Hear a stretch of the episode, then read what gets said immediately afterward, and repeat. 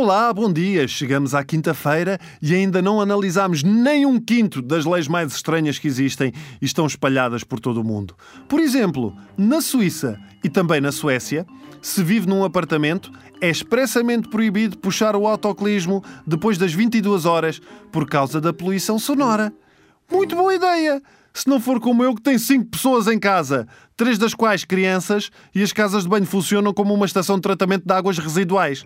Quer dizer, para não haver poluição sonora, uma pessoa vai à casa de banho e não puxa o autoclismo, é isso?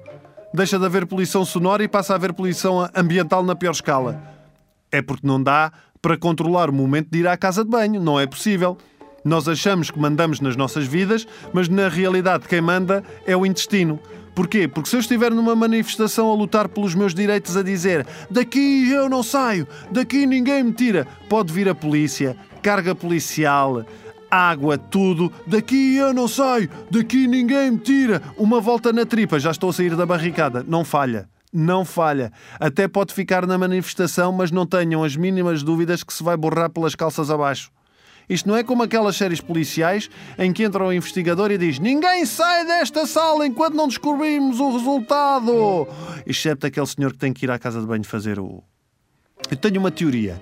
Se os maços de tabaco tivessem como aviso fumar provoca diarreia imediata, a maior parte das pessoas pensava duas vezes. Pensava duas vezes. Porquê? Porque um cancro ainda demora. Agora isto. Mas lá está. São suíços. Tudo neles implica um relógio. Estes países são muito evoluídos. Por exemplo, a Suécia, para além de ter esta lei do horário para ir à casa de banho, tem outra. Foi a primeira nação do mundo a proibir as palmadas na educação das crianças. Nem sequer os pais estão autorizados a fazê-lo. Então agora como é que eu educo as miúdas? Na base do diálogo? Do reforço positivo, é isso? Porque há estudos que indicam que as crianças que sofrem palmadas ao longo da infância tornam-se mais agressivas ao longo do tempo. Mas temos de ver as coisas pela positiva. Provavelmente vai ser o futuro defesa central da seleção portuguesa de futebol. Muita tarefa deve ter levado o Bruno Alves e o Rubem Dias, mas olha eles agora aí a brilharem, forte e feio. E se puder dar palmadas por outra razão? Pergunto eu. Eu, por exemplo, dou palmadas às minhas filhas de vez em quando por uma razão muito simples. Volta e meia, do nada, pá! Um palmadão na bunda. Porquê?